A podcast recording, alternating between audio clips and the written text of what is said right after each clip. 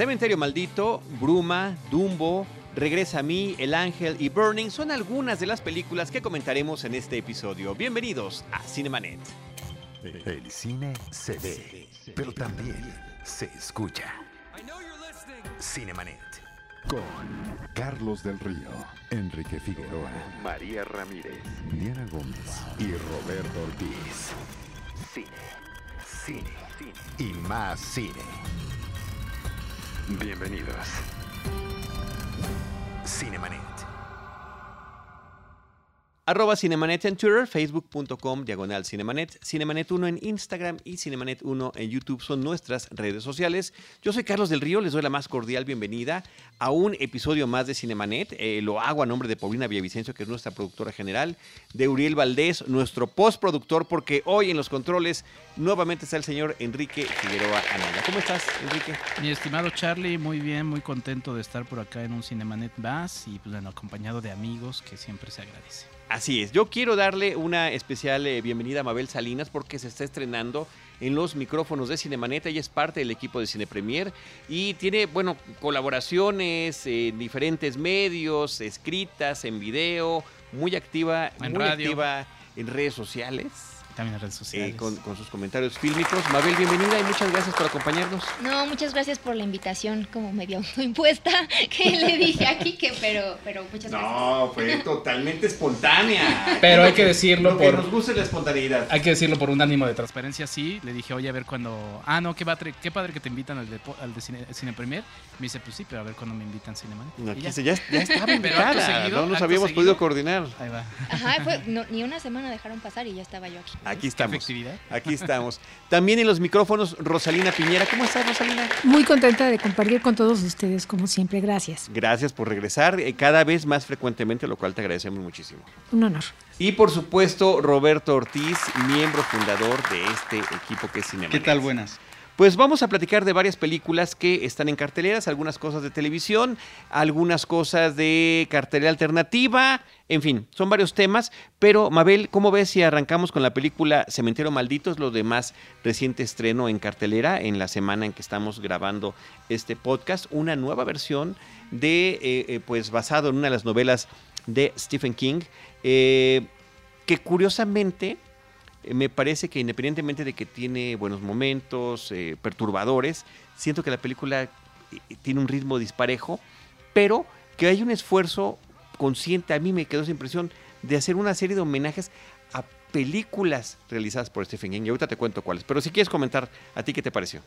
Pues a mí justo me pareció una película eh, por momentos medio tibia, justo, ¿no? Porque, porque como que en este afán de quererte presentar a los personajes y así, quererte sentir enganchado con la niña eh, y con la tragedia de la familia, siento que a veces se les olvidaba que era una película de terror, ¿no? O sea, como que todo este planteamiento se me hizo muy, muy, muy, muy largo y ya cuando empieza lo bueno creo que son momentos como muy, muy eh, particulares, aunque creo que sí la historia, por ejemplo, de la mamá, creo que es de las partes... Ameritaba otra Ajá. película. Eso sí, creo que y no se explora lo suficiente justo y creo que son de los mejores momentos que vemos en la película, pero también creo que hay como ciertas, o sea, como que de repente veía cosas en la película que me generaban cuestionamientos y los anotaba, algunos se respondían, otros no, entonces como que me ¿Cómo quedó cuál? ¿Cómo cuál? Así, sin echar spoilers, dinos Eh, alguno que, que te haya llamado la atención. pues por ejemplo, me llamaba por, como por qué el personaje de John Lithgow eh, tenía como cierto interés en este, en el cementerio maldito, ¿no? Bueno, en el que estaba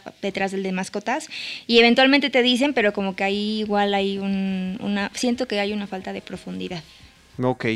Bueno, yo, yo siento, y te lo decía hace unos instantes, que sí logra momentos perturbadores, pero efectivamente se, tratan, se tardan demasiado construyendo las bases para que entendamos el porqué de esta familia que va de, Boston, se va a una zona boscosa, el papá quiere, es médico, quiere pasar, había trabajado en la sala de emergencias y quiere pasar más tiempo con sus hijos, su niña y el niño que están creciendo.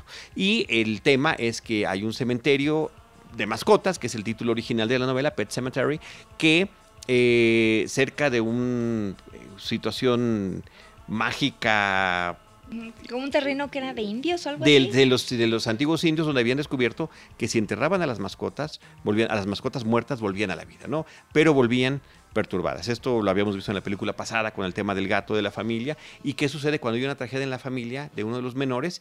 Y en ambos casos, en ambas películas, en ambas historias, en la novela, pues el papá decide traer a la, de, nueva, de nueva cuenta a la vida a ese pequeño que se fue. Me parece que ese planteamiento de la pérdida es, es muy poderoso, ¿no?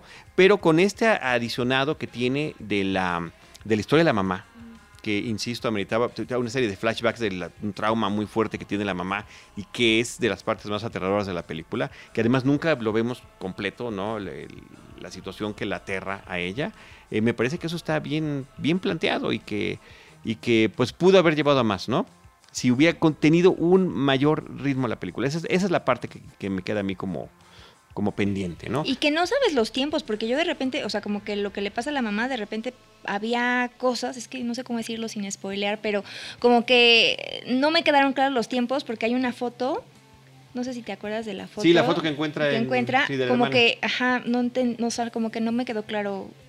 Sí, esa Ajá, foto no o sea- correspondía con lo que veíamos en los flashbacks. Es una Exacto. película confusa. Sí, o sea, bueno, no sé si eso fue por confusión, si es deliberado, si fue, no sé, o sea, como que como no, no, no me lo explicaron, pues ya no entendí cuál era el propósito. Bueno, Jason Clark es el personaje protagónico, un actor que lo mismo puede salir del hombre más bondadoso como del más terrible. Me parece que aquí logra un poquito de ambas partes, de esas, de esas dos cosas. Y bueno, la niña me parece que se parece a Drew Barrymore cuando era, ni, cuando era chiquita. Ella Eh, está súper bien, Está muy bien, que tiene un aire de Drew Barrymore. y Drew Barrymore protagonizó una película basada en una novela de Stephen King que era Firestarter, Ojos de Fuego, es como se llamó Fuego. originalmente. John Lithgow, que pues participó en varias películas en, su, en los inicios de su carrera como un personaje malévolo. ¿no? Demente, estoy pensando, de Brian De Palma. Sí, de- con Brian De Palma hizo varias, también en la de Estallido Mortal. Él era uno de los asesinos en esa película, ¿no? Entonces, eh, curioso que lo traigan acá. Y estas tomas del bosque aéreas y la transformación del papá, pues sí nos recuerda un poquito eh, El Resplandor, por ejemplo, ¿no? Eh, pero bueno, mucho mejor realizada que la película ochentera. Y yo lo que quisiera comentar justamente con el tráiler en particular de esta película es que realmente te da todo, todo, todo, toda la trama, todos los giros inesperados, porque obviamente, bueno, en la parte de la tragedia familiar, tanto en la primera parte como en, como en la, la- la novela de Stephen King, obviamente es un momento eh, sumamente secreto que viene a perturbar todo y de repente ves un tráiler que te, que te arroja, ya sabes todo lo que va a suceder, ¿no? Sí. Y uno cabría también cuestionarse acerca de la pertinencia de hacer una nueva versión con tan poca distancia, ¿no? De, de- de tiempo. Bueno, pues ahí está. Cementerio eh, Maldito. Pet Cemetery es el título original, codirigida entre Kevin Kolsch y Dennis Whitmire. Eh, Roberto Ortiz, eh, para comentar está este documental en dos partes que se llama Living Neverland sobre Michael Jackson. Sí, es un documental muy largo, pero me parece que, no obstante la polémica que ha generado, creo que deja muy en claro el tipo de personalidad que era Michael Jackson, eh, como un perverso, abusador de niños, un manipulador. Es realmente en ese sentido, yo no sé si decir revelador, en tanto que esto ya se sabía, obviamente, pero sí lo- los, los, um, los tejidos que se van creando de complicidad para, por un lado, la familia, porque no solamente son dos muchachos que ya están, digamos, grandes, deben de estar, eh, que será veintitantos años o principios Más de de los 30, 30, ¿no? Más de ujú. 30, pero que fueron abusados cuando tenían 7, 8 años por Michael Jackson. Y entonces participan de uno de ellos dos hermanos, un hermano, una hermana, participan las madres de los dos. Y en ese sentido sí me parece muy interesante, sobre todo cuando hablan las madres, eh, porque, es decir, lo justifican todo. Y en ese sentido es, es muy interesante cómo a partir de eh, cómo un personaje irradia de tal manera en su momento eh, de, de excelencia musical, de presencia en los medios, etcétera, bueno, pues es eso lo que finalmente los padres de los niños se abocan a eso. Y en ese sentido hay una complicidad evidente. ¿Cómo es posible que unas madres que a estas alturas pretenden justificarse hayan permitido desde el principio que sus hijos durmieron en, durmieran en el cuarto de Michael Jackson? Digo, ya eso habla de una aberración. Entonces, en ese sentido, me parece que es muy ilustrativo, es decir, cómo efectivamente a partir de secuelas traumáticas que tienen estos niños, sobre todo en la adolescencia, y aún en la actualidad, a partir de los fantasmas que todavía los asedian, eh, finalmente hablan ante la cámara y revelan de qué manera este personaje sumamente manipulador que era Michael Jackson los hacía finalmente entrar al aro de sus deseos y de sus propósitos sexuales. Sí, es un documental bastante revelador. Es, es crudo, es bastante detallado eh, de parte de lo que dicen las víctimas, eh, como decía Robert, también de las, de las mamás. Abre muchas aristas, es, es decir, como lo es el, propio tema, es muy complejo y abre muchas aristas y muchas discusiones, inclusive también a partir de la gente que lo ha visto, ¿no? Eh, ahora que nos visita Mabel, escuchaba a Iván de Cine Premier contar que sufría un poco con el hecho de que pues, como fanático te enteras de este tipo de cosas. Ha habido campañas, por ejemplo, de fanáticos diciendo yo creo en Michael Jackson, que no, no es un acto de fe, o sea, creo que va más allá de eso. Pero bueno, eh, el documental está dirigido por Dan Reed, que es un, un, un documentalista que ha trabajado sobre todo en, en, trabajos de, de, corte de televisión. Cinematográficamente creo que no, no hay mayor, mayor aporte, simplemente, no, no simplemente, porque es la el verdad registro, es que es el registro, exactamente. Y eh, sí, yo hago énfasis en el tema que menciona eh, Robert, del asunto de que nos pone a pensar en este, en este tipo de idolatrías eh, tan ciegas, ¿no? Eh, como la de Michael Jackson, que además hay que decirlo, es una figura, yo cuando se murió Michael Jackson reflexionaba, ¿qué otra figura de la actualidad va a generar un, un asunto tan, tan grande tras su muerte? Ahorita no, es como si juntaras a, todas las estrellas de, que hay y, y, los juntaras en uno. Así era Michael Jackson. Además, también en una época en la que la televisión era muy poderosa, me refiero a MTV, a eh, este asunto del Super Bowl, o sea, sí eran otros tiempos y era una figura demasiado grande, ¿no? Entonces nos pone un poco a reflexionar un poco esto, cuando de repente también las idolatrías salen, ¿no? De, ay, qué bueno que hizo este actor tal cosa vamos, yo no meto la, las manos por nadie y la verdad es que es un asunto muy complejo. Ahora, yo creo que son dos cosas. Está la idolatría, sí. Está la presencia de Michael Jackson, que es uno eh, de los cantantes eh, más importantes en el ámbito contemporáneo. Eso finalmente está ahí y efectivamente, más allá de este documental, más allá de los datos reales, Michael Jackson va a trascender por su legado. Yo soy de música. separar, yo sí, soy de separar. Pero sí. perdón, eh, si uno separa, per, este documental lo que nos muestra es la calidad. Es decir, e, era, era, una especie de monstruo por la forma como seducía y lograba sus propósitos con los niños entre 7 y 8 años. Eso me parece lamentabilísimo. Que a estas alturas se quiera seguir justificando eso, me parece lamentabilísimo. Ojo, en la película se abordan dos juicios. Perdón, si eso no era referencia en aquel momento con todo y el efecto mediático en favor de Michael Jackson, de que había de por medio un depredador, por favor. En ese sentido, por eso me parece que es un documento interesante. Y no solo él, Robert, un sistema alrededor de esta figura, porque hay intereses económicos, o sea, hay una estructura muy poderosa que fue la que estuvo solapando esto, ¿no? Y lo sigue, lo sigue haciendo, porque hay mucho dinero que tiene el nombre de Michael Jackson. Entonces, abre muchas aristas y muchas puertas. Creo que es un documental. Yo nada más vi las primeras dos horas, son muy difíciles de ver, la verdad. Y todavía dura otras dos horas más, porque son dos partes, pero pues vale la pena. Es un documento muy interesante. Un testimonio, como decía Robert. Sí, y yo escucho en radio que hay un espectáculo de Michael Jackson que está promoviendo una de las estaciones aquí de FM, ¿no? No sé si es Universal Stereo o alguna de esas, ¿no? Que le vas cambiando y no se pierde el espectáculo de Michael Jackson, aprobado por la familia, que dicen que es lo, lo más cercano a haberlo visto en vivo, una cosa así que de verdad me parece... ¿Sabes qué es lo peor? Eh, yo lo escuché en Dispara Margot Dispara, leyeron un comunicado que la gente de Relaciones Públicas de ese, de ese espectáculo mandó una carta diciendo por qué el documental estaba erróneo y manipulado.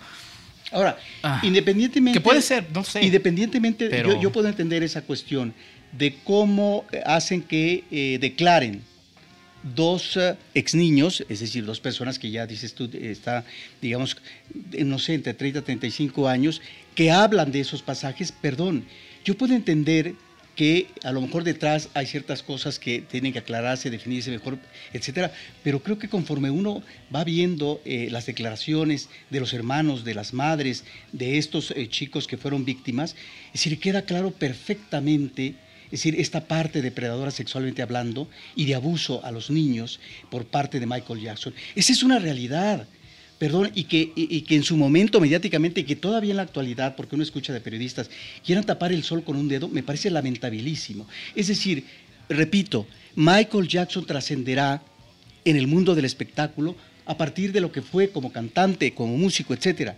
Pero perdón, esta es la parte que nos remite a las sombras de este personaje.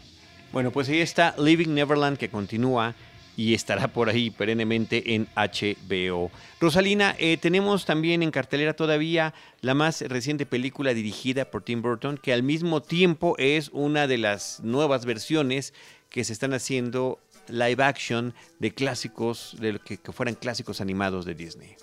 Dumbo.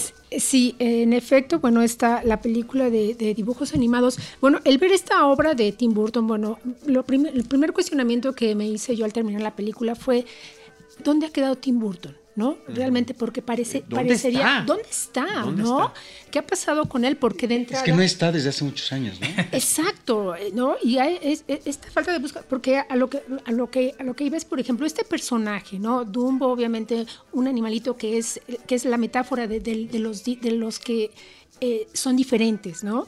De los que de alguna manera son, son segregados eh, justamente en la sociedad, parecería ser que es un personaje idóneo justamente para todas estas películas, toda la filmografía de Tim Burton.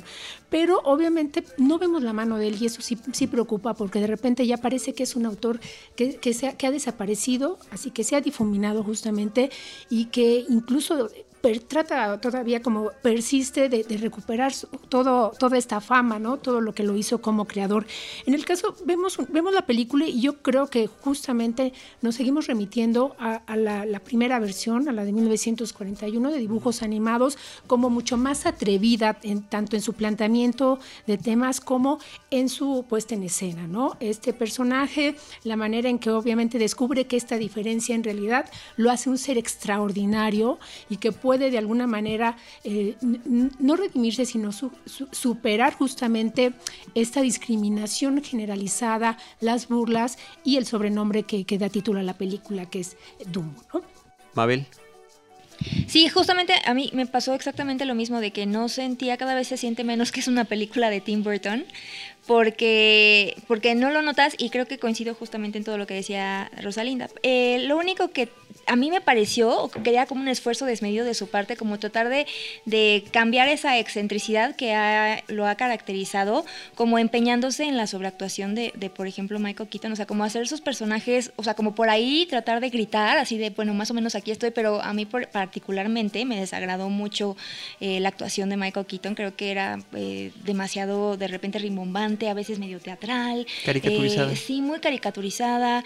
Eh, la chavita también creo que de repente, o sea, como que no entendía que fuera esta propiedad. de ¿La niña o Eva Green? De la niña. Es que también. Eva Green se me hace muy incongruente porque primero como que te dan una idea de un personaje y luego de repente ya no soy, o sea, esa persona que parecía que iba a ser. O sea, como que siento que también es una película... eh, muy confusa en, en lo- en los mensajes que te va soltando, porque de repente va como por un lado y de repente es así como, ah, no, ya me arrepentí, olvídenlo, ya no voy por allá porque Disney, ¿no? O sea, como ese tipo de cosas. Eh, y sí, la verdad sí salí un poco decepcionada, porque incluso hay escenas donde el CGI tampoco brilla tanto. Entonces, no, no, no, no fue mi, no ha mi favorita de los, de los live actions. Bueno, yo, yo tengo tres ideas y es que fui arrastrado por el morbo y la curiosidad para verla. Tuve que cruzar media ciudad para llegar. Así fue mi, mi- mi- mi- morbo. y bueno, primero, el primer elemento... em, eh, yo regresé a la Dumbo original justamente por estos elementos que decía eh, Ross. Eh, la Dumbo original, más allá de la trama, de cómo termina, de los tiempos en los que fue hecha, porque es una película de 1941, fue obligada por el fracaso de fantasía económico a hacer una película mucho más económica. Y no solamente en términos de dinero, Mucho más exitosa comercialmente. Era, Sí. era la apuesta. pero por el fracaso económico tuvieron menos dinero para hacerla. Entonces, no solamente fue más económica en el dinero, sino también en los recursos narrativos y los utilizaron mucho mejor. Aquí todo este desarrollo de que si los niños y por qué se llaman si es su mamá y, y el desarrollo de la amistad y todo eso, en la Du- Dumbo original, nada más en el asunto de cómo Dumbo le toma la colita a Timoteo en una escena, ya te remarca por una escena previa de que ves que los, los elefantes hacen entre eso entre los de su especie, que ya hay un vínculo, o sea, te desarrolla muchas cosas de mejor eh, manera justamente por el elemento de la puesta en escena, ¿no? Eh, entonces creo que es una película mucho superior la, la- original y eh, es extraño, ahora que está todo el asunto de Batman, busquen un reportaje de la eh, Hollywood Reporter donde Tim Burton eh, narra cómo Batman regresa, se sienta en una mesa llena de ejecutivos y uh, el, de McDonald's le empieza a decir por qué al pingüino le sale esto negro de la boca, no puede ser de otro color y luego pregunta y ah, pues es que es el de McDonald's y así. Es muy triste ya verlo en Disney ahora, o sea, como absorbido por eso que se quejaba, ¿no? Y como tercer elemento, que eso sí me, eso sí me entretuvo, que fue las múltiples referencias justamente a Batman, por ahí y a su cine. Por ahí vi en, el espectáculo, en el circo, como espectador a Pee Wee Herman, juro que lo vi, en como en, un, eh, en una escena, y también inclusive a los papás del pingüino. O sea, mete elementos. Eh, creo que es la escena en la que sale de payasito, Dumbo, o en la primera. Búsquenlo bien y en el público.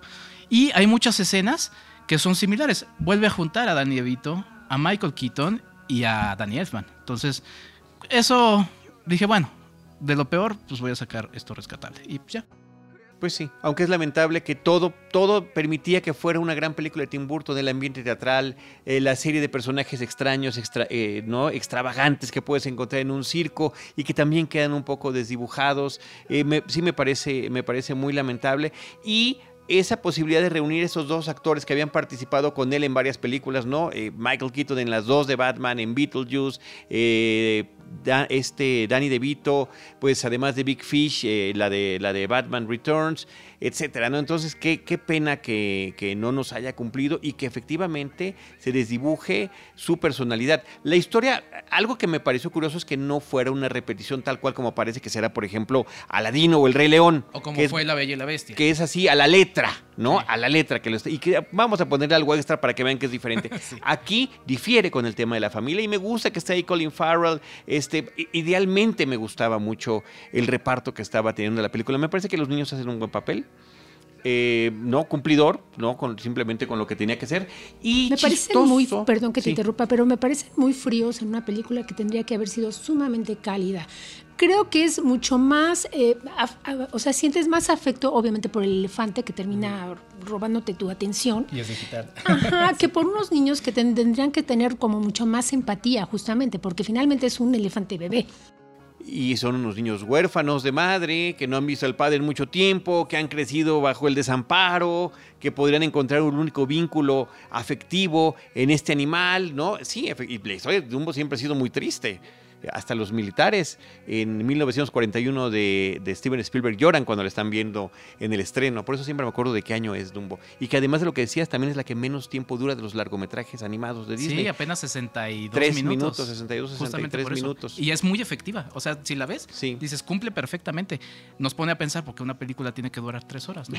Cocolazo, aquella película que viene, ¿no? A tres, a tres horas con dos minutos, al parecer. Y bueno, yo resaltaría que justo creo que los momentos más logrados en esta versión son los que justamente están copiados casi de, la, de la, película sí, los, los, grandes homenajes como lo del juego de, burbujas. De, burbujas, eh, y exactamente que yo creo que, y la, escena que nos marcó a todos de niño, que es justamente cuando nos separan de, la, de la mamá y entonces se comunican a través, obviamente, de la trompa.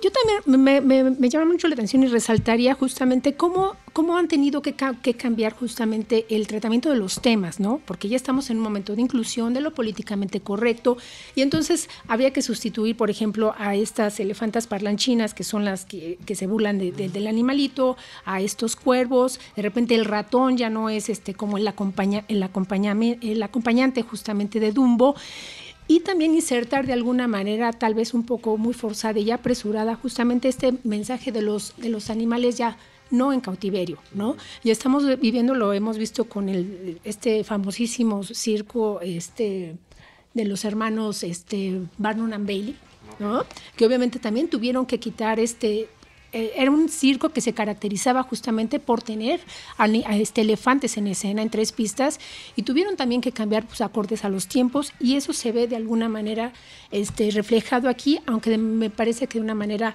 eh, muy apresurada.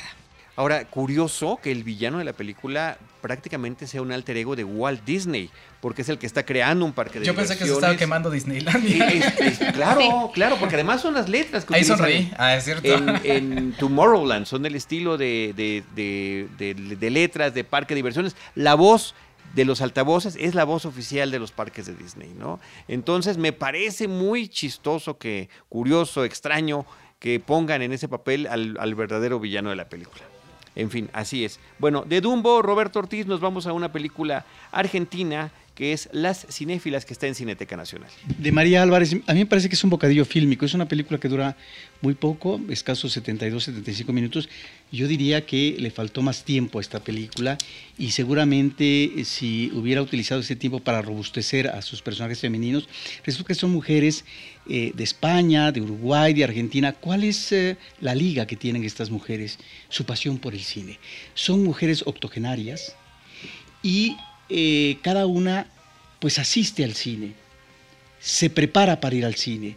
Por ejemplo, una de las mujeres que está en Argentina eh, ve el programa para estar en el festival eh, Río de Plata y eh, ubicar cuántas películas va a haber, tres, cuatro, etc.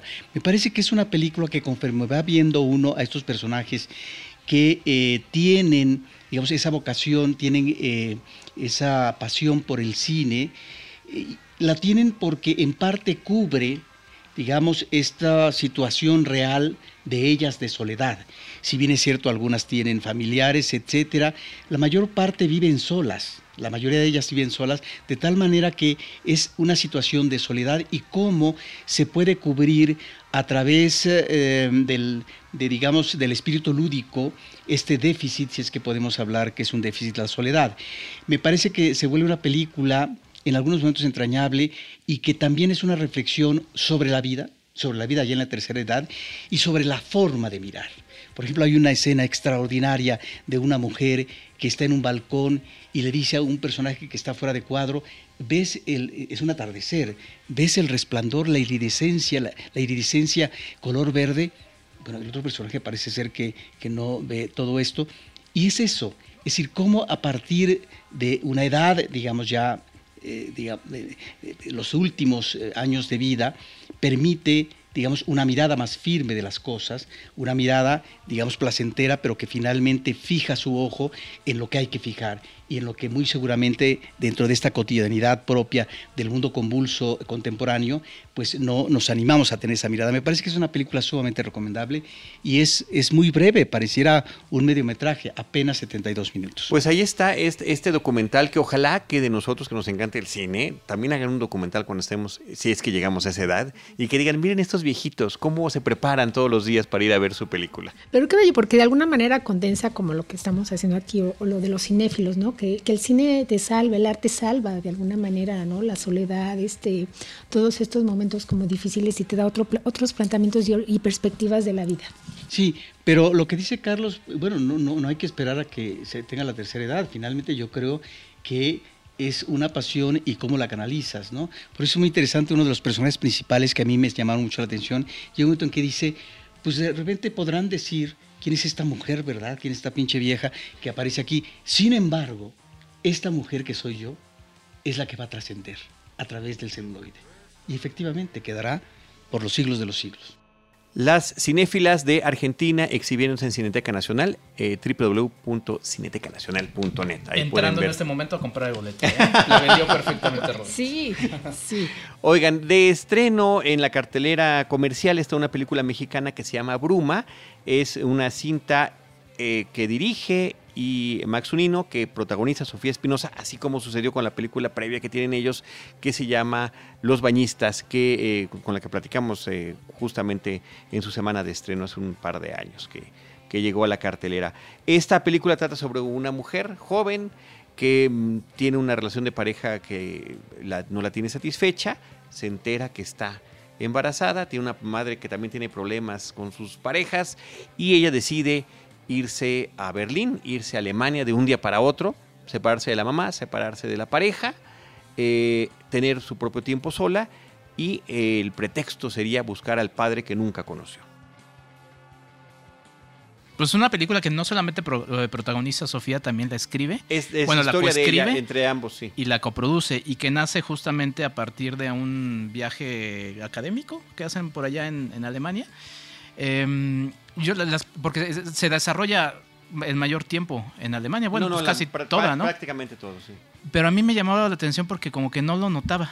O sea, sí mencionan algunos lugares como Alexanderplatz, que es conocido, pero para el común denominador no es, no es como reconocible, ¿no? Entonces como que sentí que no, no había espacios que dijeran, ah, sí están en Alemania. O sea, como que eso me, tardé un poquito en, irlo descubriendo.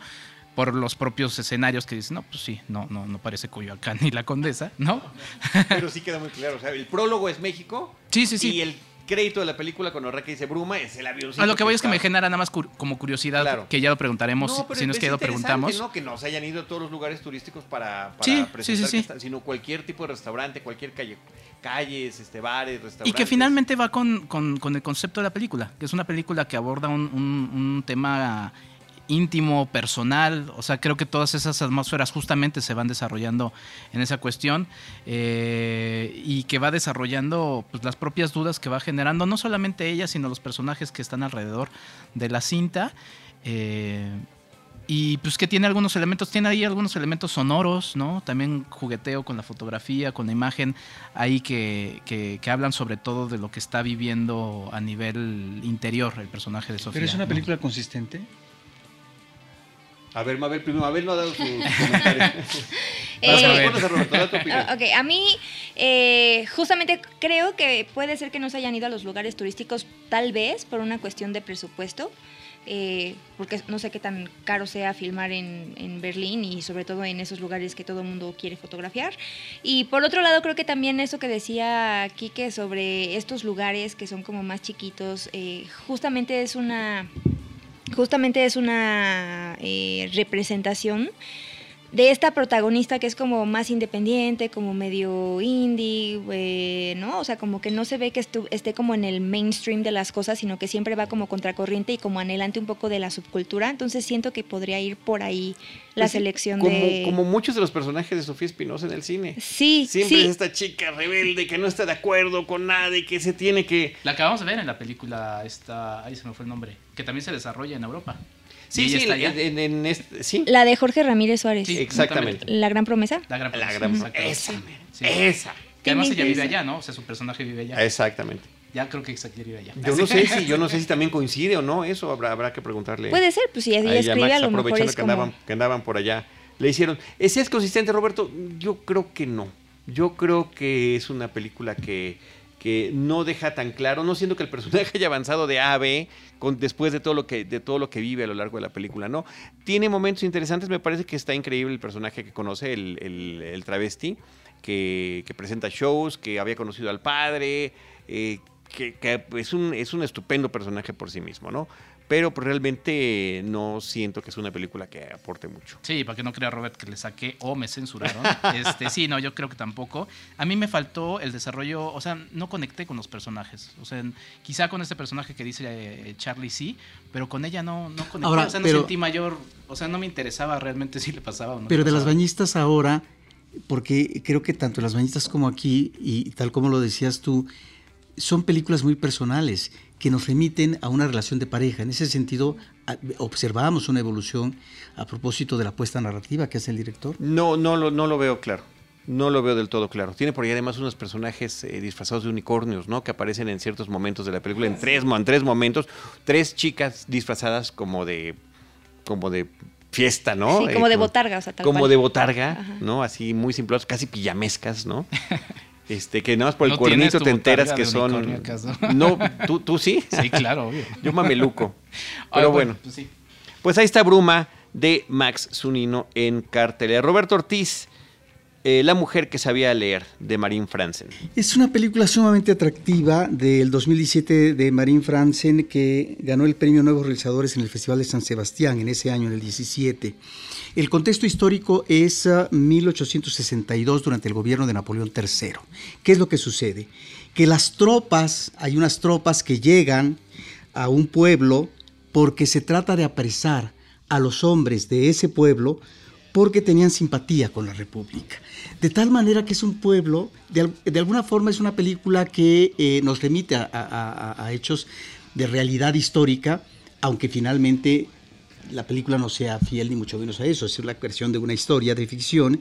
Entonces el pueblo se queda solo y las mujeres tienen que asumir, apechugar lo que es la tarea cotidiana de ellas en la casa, de ellas haciendo las labores efectivamente de la casa, eh, pero al mismo tiempo las labores propias del campo, de la agricultura, de la cosecha, etc.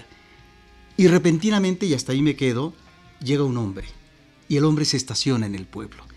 Y ahí es donde viene toda una serie de elementos eh, que tienen que ver con la competencia, que tienen que ver con los celos, que tienen que ver con el amor o el, afán amoroso por parte de las mujeres jóvenes. Porque efectivamente, y aquí de acuerdo a esa época, no es que exista una apuesta, pero las mujeres jóvenes dicen, bueno, si viene alguien, nos los eh, campechaneamos, ¿no? Y a lo mejor hasta quedamos embarazadas. Digamos, es un lineamiento propio de época, pero me parece que es una película que a partir de un contexto específico histórico nos remite a situaciones de inquietud en ese momento que tienen que ver también con una aspiración, que tienen que ver con la posibilidad de liberación o no de la mujer y que tienen que ver con la posibilidad del encuentro amoroso y de qué manera se da, sobre todo cuando hay un ámbito, digamos, que puede ser de competencia entre las mujeres cuando está la presencia de un hombre. Me parece que eh, la directora maneja con suma delicadeza ciertos momentos íntimos de relación del hombre con una de las chicas, etcétera, a propósito de ciertas lecturas que en algún momento pueden ser hasta aleccionadoras y es realmente una película sumamente atractiva que eh, ojalá y se llegue a exhibir eh, comercialmente, porque en el fondo yo creo que es una película, una especie de canto al amor y a la libertad. El título original es Les Aimants, que significa el sembrador, como dato curioso. Y que, bueno, Roberto, eh, el tema básico de un grupo de mujeres que reciben a un solo hombre y que posiblemente se lo tengan que campechanear, está también una película de Clint Eastwood, que recientemente, hace unos años, hicieron un remake. Nadie, nadie la recuerda. La del seductor, ¿no? El seductor, la, que luego hizo Sofía Coppola. La que hizo Sofía Coppola, sí, una versión completamente, digamos, femenina de la misma historia, cuando la otra era uno de los grandes directores de western y que era una película mucho más ruda. Y qué bueno que explora, me parece que un tema de que en, el tópico antropológico, desde el punto de vista también social, de repente cuando hablas de películas con el tema bélico, bueno, todos estos pueblos que se quedan habitados solo por mujeres, ¿no? Madres, hijas, hermanas, porque obviamente los hombres o se han ido a la guerra o han muerto, o los pueblos que estamos viendo ahorita, ahora con la migración justamente Estados Unidos, y, que, se, que se analice justamente qué, ocurre, ¿no? Con, con los grupos de mujeres justamente que se quedan sin una figura masculina. Claro. Bueno, pues ahí está la mujer que sabía leer de Marine Franzen, eh, Les el título original. Eh, Mabel regresa a mí, protagonizada por Julia Roberts. Ben is Back es el título original también continúa todavía por ahí en algunas, sobreviviendo en algunas salas. Pues es una película que me sorprendió mucho. De hecho, estuve leyendo testimonios de gente que eh, padece adicciones y adicciones particularmente a las drogas y decían que es una de las películas que mejor retrata justamente el tema de la adicción porque narra la historia de una mamá que de repente llega a su hijo adicto que es interpretado por Lucas Hedges que últimamente está como en todos lados y que con cada película demuestra que es un gran actor. Y aquí lo dirige además su papá. El papá escribió esta historia pensando en que su mamá era alcohólica, o sea, en la familia de los Hedges ha sido tocado por varias eh, personas pues, la adicción. Y entonces era como una forma de honrar un poco el tema y por eso también se nota como la investigación y como la, la cercanía con cómo se recibe desde el otro lado.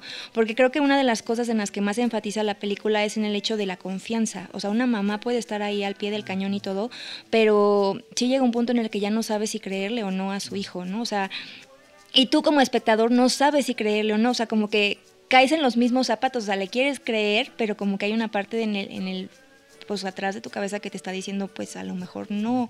Entonces se van metiendo en una situación de peligro y me parece que nada más son creo que 24 horas, pero poco a poco te vas dando cuenta de el trasfondo que hay en, la historia de este chico, eh, las metidas de pata, los momentos en los que ha tocado fondo y si ya verdaderamente tocó fondo no. O sea, si la adicción es un fantasma que está como todo el tiempo y, y que además ha ido aniquilando relaciones tanto dentro de la casa como fuera creo que esta película también me, bueno, me, llama mucho la atención la cercanía que tiene con la protagonizada por Steve Carell, eh, Football, que en, aquel caso obviamente es el papel del padre tratando de salvar a hijo, al hijo, en este caso Julia Roberts despojada de la sonrisa y del glamour, tratando de salvar también a su hijo, la contraparte, digamos, el, papel materno. Y también obviamente, eh, pues como este interés justamente en Estados Unidos ahorita, eh, con los altos índices de, las adicciones y la manera tan fácil en que los, los jóvenes caen, porque son ambos, este, ambos chicos de, de la película, vienen, vienen de familias este, acomodadas, sin ninguna necesidad económica, con un futuro promisorio, donde lo tienen todo, tienen una familia bellísima, y de repente por... Eh, por situaciones que puede ser este, una prescripción médica, eh, curiosidad, de repente entran en ese tenebroso mundo de las adicciones.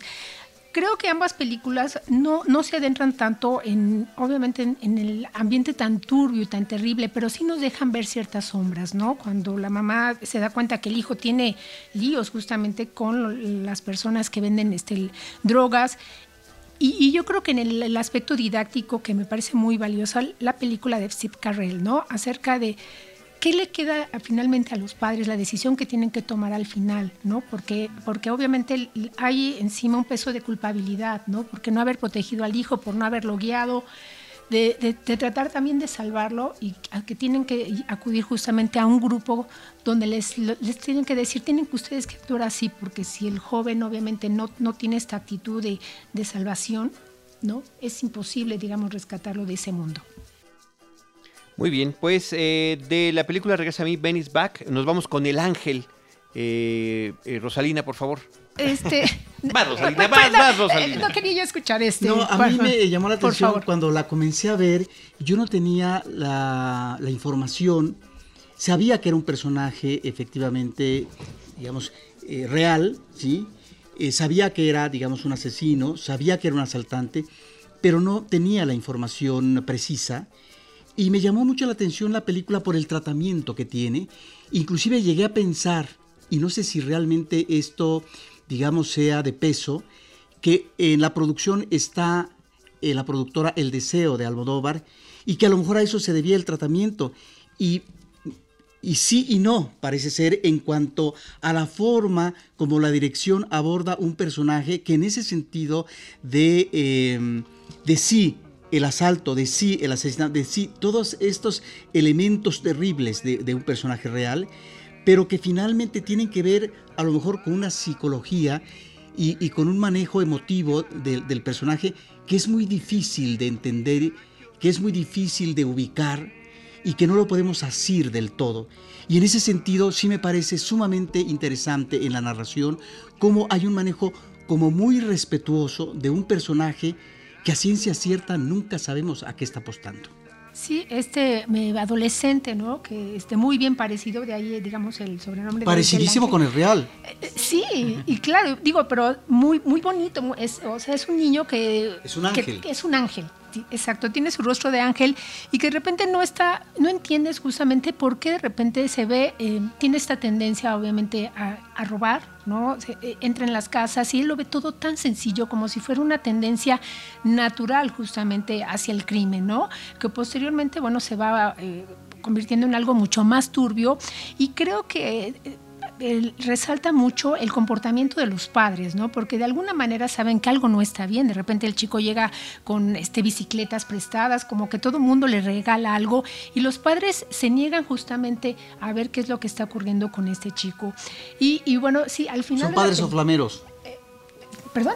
Padres o flameros, es decir, que aceptan, que solapan las acciones de los, de los, Sí, e, exacto. Entonces vamos a ver de alguna manera cómo hay una caída justamente al abismo de este ángel, ¿no? Porque obviamente se va internando mucho más, porque al parecer no tiene una conciencia acerca de la responsabilidad, no, no tiene una ética, no hay una moral que lo gobierne en este sentido.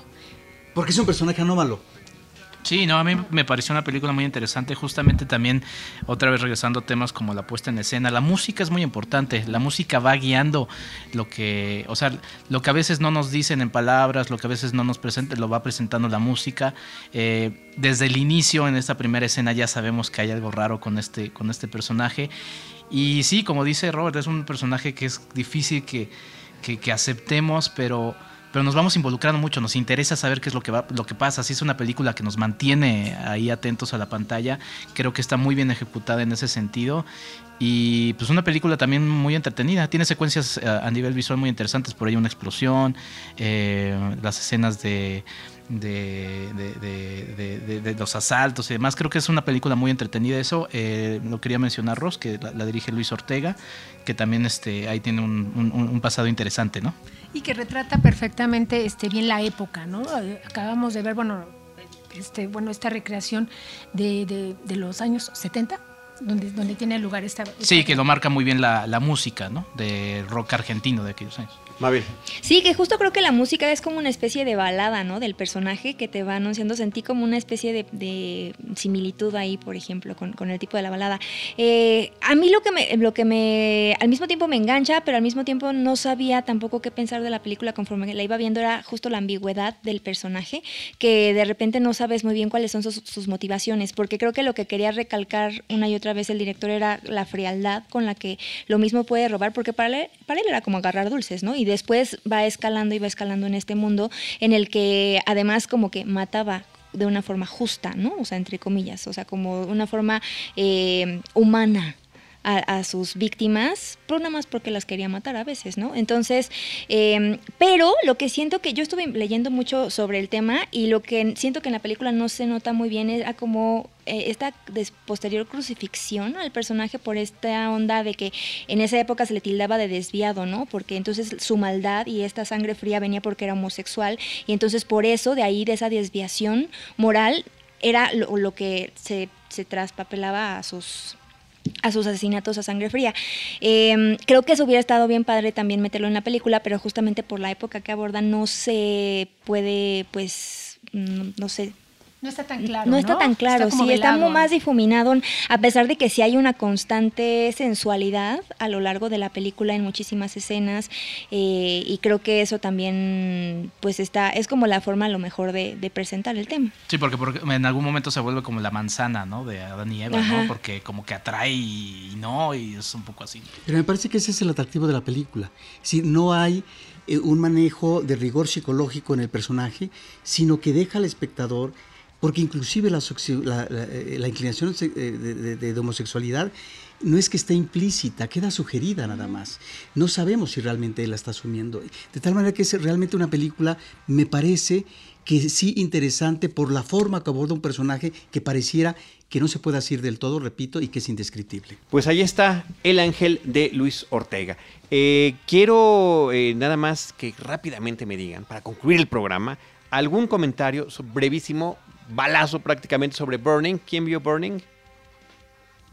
Rosalina. Bueno, este, Burning, bueno, vamos a ver. Levanta la este, mano tímidamente. Rosalina Piñera, por favor. Eh, bueno, esta película dirigida por, por Lee Chan-dong, que, bueno, cineasta de Corea del Sur, que me parece que es una, un filme muy, muy inteligente en el sentido de que invita al espectador a la participación intelectiva de lo porque eh, generalmente en el cine de Hollywood estamos ya acostumbrados a, este, lugar común en donde te cuentan todo detalladamente para que tú no tengas duda exactamente de qué fue lo que viste.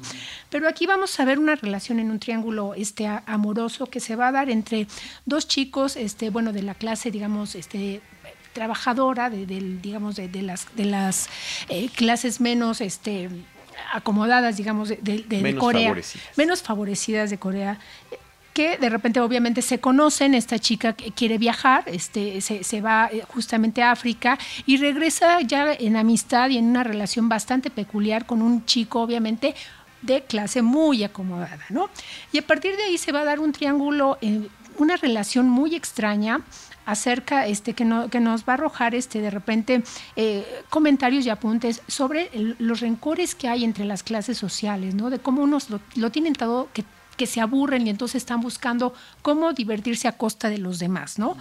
Y desde allí, eh, bueno, la creación de una atmósfera sumamente sombría, donde algo sumamente extraño va a ocurrir. Es que no les quiero decir mucho porque, porque eso es lo que, lo que va a descubrir este, eh, el espectador. Yo nada más para terminar, lo que diría es que es una película de misterio, en donde no sabemos exactamente hacia dónde va, sobre todo un personaje masculino, hacia dónde va y si lo que interpreta como realidad es parte de sus obsesiones, es parte de su interés eh, por, por, otro personaje, es parte finalmente de una irrealidad que se va creando es propia de sus fantasías y no llega del todo a aterrizar. En ese sentido me parece que es una película que entraña eh, muchos elementos por acomodar y que efectivamente no es una película que está hecha a, la manera como Hollywood nos acostumbra a que todo esté perfectamente estipulado para que sea perfectamente, digamos, um, asimilado por el público, ¿no? en términos de un guion. Aquí me parece que deja al público en la libertad total para poder asumir estos personajes. Exacto, porque aparte habla de la ira, del misterio, de que uno no sabe, empieza a tejer y es de esas películas que invitan a, salir del, cine, irte a tomar un café y estar dos horas discutiendo qué fue lo que pasó, qué fue lo que viste y dónde está cada uno de los personajes. Beoning es el título original de la película y no vamos a ni siquiera intentar a tratar de decir cómo se oh, pronuncia en coreano. Bueno, ok, Beoning, ahí está. Listo. Pues muchísimas gracias por haber llegado hasta este momento del episodio. Las películas comentadas fueron Burning, El Ángel, Regresa a mí, La Mujer que sabía leer, Bruma, Las Cinéfilas, Dumbo, Living Neverland y Cementerio Maldito. Eh, Mabel Salinas, mil gracias por habernos acompañado. Platícanos tus redes sociales, dónde te encuentran, dónde te leen, dónde te observan? Eh, me pueden encontrar en mi cuenta personal que es arroba mapsalinas, en la cuenta de arroba en la butaca, o me pueden leer en Cine Premier, en la revista La Nación, pero pues ya de mi cuenta los puedo canalizar si alguien tiene algún interés y ve también en YouTube en la butaca. Muchas gracias, Mabel, muchas gracias y felicidades. Rosalina Piñera, también dinos en dónde te encontramos. Muchas gracias, este, nos podemos leer ahí en Sector Cine eh, y en, la, en, el Twitter este, arroba rospinera. Perfecto. Con doble S. Gracias. Enrique Figueroa Anaya. Enrique F86, ahí podemos seguir hablando de cine y nada más para sumar a lo de Mabel con, en la butaca. Ahí luego hace unos videos en YouTube donde junta a mujeres eh, críticas que están hablando de cine y ese, ese ejercicio me gusta mucho. Soy fan, lo sigo. muy bien. Eh, Roberto Ortiz, muchísimas gracias. Nos vemos a la próxima. Yo soy arroba Charlie del Río. Eh, también me pueden leer en Cine Premier. Además, presumir que está el número especial de Avengers. Tenemos un número especial, cómprenlo, está increíble. me tocó participar por ahí, así que también, también podrán leer eso. Muchísimas gracias a todos. Les eh, recuerdo en nuestras redes sociales, arroba Cinemanet en Twitter, facebook.com diagonal Cinemanet. Y también les recuerdo que nos podrán escuchar en nuestro próximo episodio con Cine, Cine y más. Esto fue Cinemanet. Con Carlos del Río, Enrique Figueroa, María Ramírez, Diana Gómez y Roberto Ortiz. El cine se ve, pero también se escucha.